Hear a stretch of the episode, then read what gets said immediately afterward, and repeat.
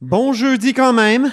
Aujourd'hui, à la haut sur la colline, en quarantaine et sous l'influence de la COVID-19, Bruno Marchand, PDG de Centraide Québec Chaudière-Appalaches, qui nous explique pourquoi l'aide aux communautaires annoncée par le gouvernement Legault est non seulement insuffisante, on parle de quelques 14 millions, mais en plus, elle est mal conçue puisqu'elle transiterait par le budget discrétionnaire des députés.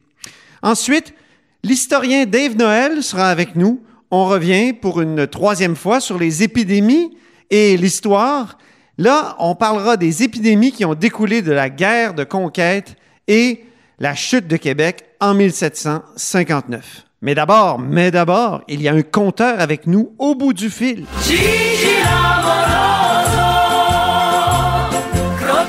Bonjour Jean-François Gibault. Bonjour Antoine. C'est lui qu'on entend rire à l'autre bout. Et eh oui, notre compteur et accessoirement directeur de la recherche à QMI. Commençons par le courrier des auditeurs. Il y a un auditeur, en effet, qui nous pose une question bien intéressante. Euh, il, il, nous envoie le texte suivant. J'aimerais que vous traitiez une question qui revient régulièrement dans les discussions ces temps-ci avec Jean-François Gibault. D'où provient tout l'argent que nos gouvernements vont utiliser pour mener à bien toutes les mesures d'aide et d'urgence? Est-ce que ce sont des prêts? Est-ce que ça provient d'une réserve d'argent inconnue? Ou encore, est-ce qu'on coupe dans d'autres budgets pour y prendre des sommes immenses? Alors, quelle est la réponse du compteur? Une très bonne question, Antoine. Ben, je vais commencer par la fin. Pour le moment, on ne coupe pas. Euh, donc, on n'est pas en train de déshabiller Paul pour habiller Jean. En ce moment, ce qu'on essaie de faire, c'est de rhabiller et Paul et Jean. Et euh, ça coûte très cher, mais on n'est pas du tout dans un contexte où on, on va réduire les dépenses publiques dans d'autres secteurs parce qu'en réalité, ce qui se passe en ce moment, là, c'est que pendant que l'économie privée est comme en hibernation, c'est là qu'il faut que l'économie publique prenne le relais puis euh, assure, dans le fond, le pont jusqu'au moment où l'économie privée pourra reprendre un peu, un peu de vigueur. Donc, on, est donc dans la dépense et euh, pour répondre à la, question de notre auditeur, Antoine, essentiellement, ce qu'on est en train de faire, on est en train de s'endetter particulièrement à Ottawa, où on le faisait déjà. Hein. Ottawa était déjà en déficit depuis plusieurs années. Et euh, ce qu'on fait, là, c'est pas compliqué, on ajoute à l'immense dette de presque 800 milliards du gouvernement fédéral. Et pour vous donner une idée, euh, il y a eu une autorisation financière donnée par la Chambre des communes au gouvernement fédéral. Et on parle d'une capacité totale d'emprunter 350 milliards de plus oh, mon Dieu. pendant l'année 2020-2021. Euh, Est-ce qu'on va aller au bout de cette capacité d'emprunt-là? Reste, euh, il faudra le voir à la, fin de l'année. Mais on est rendu à quoi? À 255 milliards, là, actuellement? On, sera pas loin, c'est ça. Là, qu'on, je ne sais pas si on va prendre la marge complète, mais ça, ça, chiffre en centaines de milliards. Ça fait maintenant plusieurs jours qu'on le sait. La dernière mesure là, euh, d'aide aux entreprises, écoutez, ça, c'est, c'est de la médecine de guerre. Là, quand le gouvernement verse 75% du salaire des employés de toutes les entreprises qui ont eu des pertes de 30% puis on reparlera des pertes des entreprises tantôt, Antoine, ben, on se retrouve avec une facture de 71 milliards pour seulement trois mois. Mm-hmm. Euh, ça donne une, idée du remède de cheval là, que le secteur public est en train d'administrer euh, aux entreprises privées. Maintenant, quand Donc, on, met tout ça sur la carte de crédit du gouvernement fédéral. Heureusement, euh, la carte de crédit n'a euh, pas des, euh, des taux d'intérêt comme ceux des particuliers. ah non, on est encore à 19, entre 19 et 24% pour les particuliers. Ce n'est pas le cas pour le gouvernement fédéral. Non, non, non, on parle de coûts d'emprunt avant la crise. Là, on était rendu dans les, dans les environs de 2 donc il paye, il paye très peu d'intérêt. Maintenant, le crédit va se resserrer. C'est sûr que les taux d'emprunt euh, du gouvernement canadien vont augmenter avec la, avec la crise. Reste, reste à voir quel niveau. Mais euh, nous, on va avoir une plus grande partie de nos impôts qui vont servir à payer des frais d'intérêt plutôt que de servir à payer des services. Ça, on s'en sauvera pas. Maintenant, à qui on emprunte cet argent-là? Je pense que c'était une autre question qu'il y avait euh, de la part de notre auditeur. Ben, essentiellement, on, on se l'emprunte à nous-mêmes, Antoine.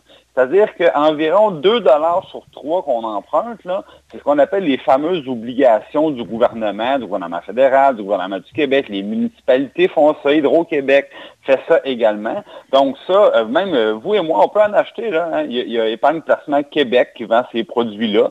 Euh, donc, c'est des produits dont la caractéristique est d'être sûr à 100% On ne peut pas perdre notre argent comme dans les, actions qu'on va, par exemple, acheter à la bourse, ou là, ben, si vous en avez acheté récemment, vous avez un, petit mal de tête.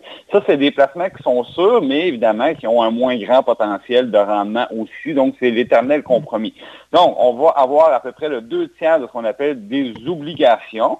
Et après ça, on va avoir un autre tiers où là, c'est des emprunts qu'on va les contracter sur des marchés étrangers. Beaucoup aux États-Unis. Donc, par exemple, au gouvernement du Québec, euh, on avait l'année passée 4,6 milliards d'emprunts en dollars américains. Hmm. Euh, sur le total, c'est pas beaucoup parce que c'est sur un total l'année dernière de 19 milliards d'emprunts.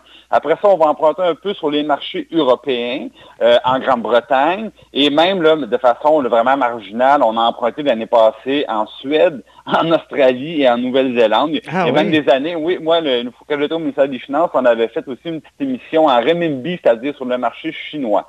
Mais ça reste épisodique. On, fait ça beaucoup pour justement diversifier nos possibilités d'emprunt parce qu'il faut se faire connaître sur ces marchés-là. Ah et euh, si on débarque, qu'on n'est pas connu, puis les gens ne savent pas si on est des, bons administrateurs, des bons payeurs, des bons gestionnaires, ben souvent c'est plus difficile d'avoir des arrangements financiers. Donc on maintient des réseaux comme ça, le ministère des Finances maintient des réseaux à l'international et essaie de, lire, comme tous les investisseurs, de lire le marché pour savoir à quel endroit je peux emprunter pour que ça coûte le moins cher possible aux, euh, contribuables. Mais la réponse, là, en bref, c'est on emprunte d'abord l'argent à nous-mêmes, aux Québécois, aux Canadiens, et euh, on va devoir essentiellement se rembourser nous-mêmes à l'aide des impôts qu'on va payer.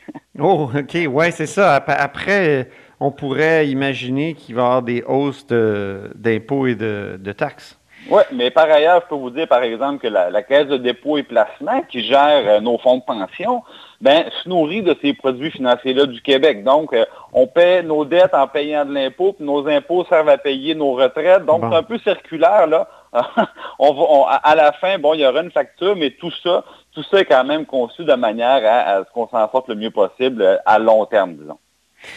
Autre sujet, ce matin, euh, tu publies là, avec euh, des collègues, notamment euh, Philippe Langlois, Québec Inc. en prend pour son rhume une double page sur le fait que nos entreprises en bourse, les principales entreprises québécoises, là, ont vraiment, là, en ont pris vraiment plein la gueule avec la crise du COVID-19. Ah, ça fait mal. Euh, ce qu'on a fait, Antoine, on est allé voir là, tout simplement dans les 40 derniers jours, depuis le début de la crise, combien nos, euh, nos fleurons québécois ont perdu, euh, pour évidemment les entreprises qui sont à la bourse, les entreprises privées, c'est plus difficile de, le savoir, mais les entreprises publiques cotées en bourse. Et là, le portrait est très noir. C'est-à-dire, il y en a une quinzaine, c'est pas maintenant, ils ont perdu plus de la moitié de ce qu'ils valaient le 40 jours.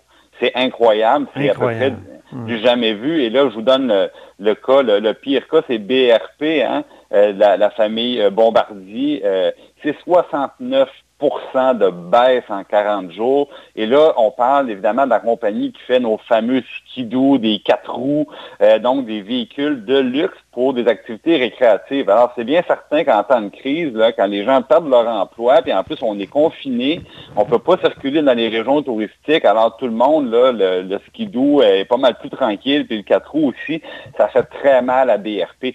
Et il y a l'autre volet, parce qu'avant, c'était une seule compagnie, Bombardier, euh, qui maintenant, évidemment, euh, était dans les trains et dans les avions. Il y avait déjà commencé un démantèlement, Antoine, on le sait. Oui. Ça avait commencé par les fameux Q400, là, qu'on prend quand on fait des vols régionaux. Euh, les, CRJ, c'était bye-bye. Les CL215 pour éteindre les incendies, bye-bye. On a vendu, dans le fond, des, divisions qui font de l'entretien aussi. Ça, c'est bonsoir. Et plus récemment, on le sait, c'était toute la division ferroviaire qu'on a vendue à Alstom. Ben, malgré tout ça, Antoine, le peu qui restait a baissé de 68% en 40 jours. Là, c'est carrément la survie d'entreprise qui, euh, qui est remise en question. On le sait. Euh, les dirigeants ont renoncé à leur salaire. Les employés, pour la plupart, ont été remerciés, espérons-le, temporairement c'est très, très, très dur. Et là, évidemment, je ne serais pas surpris d'apprendre que Air Canada, c'est la, à peu près le même portrait. on est presque à deux tiers de deux tiers de, de, de, de, baisse dans la valeur de l'entreprise. Et les entreprises... Mais toute cette industrie-là, là, des, avions, puis des, des, des, compagnies aériennes, ils vont souffrir énormément, puis je pense durablement de cette crise-là. Là. Ça ne sera pas juste une crise passagère. Ben, ça fait partie des questions. C'est quoi les transformations, je dirais, structurelles que notre économie va subir? On sait déjà que probablement le télétravail, bien, on va retourner au bureau, Antoine, mais probablement qu'il y aura plus d'ouverture, qu'on sera mieux équipé pour faire du télétravail. Puis du télétravail, c'est de la maison, c'est de, de, bureau dans le fond temporaire. mais on va peut-être moins se déplacer pour le travail. Moi, je, je, pense à mes amis universitaires là, qui font le tour du monde presque à chaque année pour des colloques. Je ne peux pas croire que ça va continuer comme ça. C'est possible, c'est possible. Évidemment, le, le, euh, est-ce qu'on on va se remettre des... Ben, probablement, ce qui, va, ce, qui, ce qui va changer à jamais, c'est les, les précautions qu'on va prendre pour éviter les, les, transmissions, justement, bactériennes ou virales dans, dans les transports. Ça, je pense que ça va être un peu comme le 11 septembre, c'est-à-dire on, ne reviendra plus jamais en arrière. Il y a des choses qu'on va faire différemment pour toujours. Et sûrement que le secteur des transports va devoir s'adapter à, à, plusieurs égards. Ça, c'est sûr et certain. Mais c'est vrai aussi pour tous les grands lieux publics. Euh, les compagnies qui, dont le succès commercial est basé sur l'achalandage, par exemple, dans les centres d'achat. Ben, c'est des entreprises qu'aujourd'hui qui souffrent terriblement. Là. Je veux dire, notre compagnie québécoise, David City, qui se spécialise dans l'été, ben là, c'est le cas de le dire, ils sont dans l'eau chaude, là, euh, parce qu'ils ont dû fermer, ils ont dû fermer leur commerce et sur les marchés boursiers, ils sont malmenés terriblement. Même chose pour la restauration rapide. le groupe MTY que personne connaît, mais si je vous dis, c'est Valentine, c'est ah, oui, c'est bon, ils sont spécialisés dans la restauration rapide. Eux aussi, ils souffrent terriblement. Mais je veux quand même, Antoine... Il y a des gagnants, là. Il y a, ben oui, tu veux me parler des, gagnants? Il y a des petits, des, petits miracles, mais c'est très révélateur. Je vais commencer par la fin, Antoine. Je ne sais pas si tu as regardé le, classement. Si tu ne l'as pas regardé, je te pose la question. Qui s'en sort le mieux dans ce contexte-là? Ben, je, vois dans la double page, le Good Food. Ben ben Cascade, euh, Métro, Industrie La Sonde, puis Groupe TVA. C'est bon pour nous, ça? Ben absolument. D'abord, les groupes de télécom, évidemment, Internet actuellement, on, le sait, on est très actifs sur Internet, sur les réseaux cellulaires aussi. Donc, eux, ils s'en sortent plutôt bien, le secteur au complet. Euh, les, certains médias comme Groupe TVA, évidemment, euh, aussi euh, ont, des résultats plus intéressants. Mais ce qui est, très révélateur, c'est de voir Good Food, donc la livraison à domicile de nourriture. Eux, là, il y a 16% de croissance en 40 jours. ils en profitent énormément. Cascade, écoutez bien, c'est le cas de le dire, il n'essuie aucune perte actuellement, Antoine Cascade, parce qu'il essuie autre chose. Mais non, mais c'est la vérité, Cascade, on le sait, Papy. Oui, oui, je sais bien, je sais bien. C'est très bon. Des très bon. Des bars. Ben, Cascade va bien. Métro, ben, on sait, les services essentiels, les gens se rendent à l'épicerie, font des réserves, ils sont très prudents. Donc, Métro aussi qui profite un peu de cette crise-là. Donc, ça, ce sont les principaux gagnants de la crise. Mais en moyenne, là, sur 120 entreprises québécoises, moins 32 Antoine, c'est ça le portrait après 40 jours après 40 jours de crise, oui, ça fait mal. Puis là, ce qu'il faut espérer, c'est que euh, ces entreprises-là vont traverser le désert puis qu'ils seront capables, seront capables de reverdir l'autre côté. Oui, ben tu, tu, nous disais il y a quelques jours que quand même il y aurait probablement un gros rebond en, cours, en bourse euh, quand on sortirait de, de, de, du confinement. Hein, le, rebond va être très fort, Antoine, c'est sûr et certain. Maintenant, il faut espérer que tout le monde soit là au moment du rebond. Exactement. Merci beaucoup, Jean-François Gibault, notre compteur et accessoirement directeur de la recherche à QMI. Euh, beau tour d'horizon. Merci à vous. Vous êtes à l'écoute de là-haut sur la colline.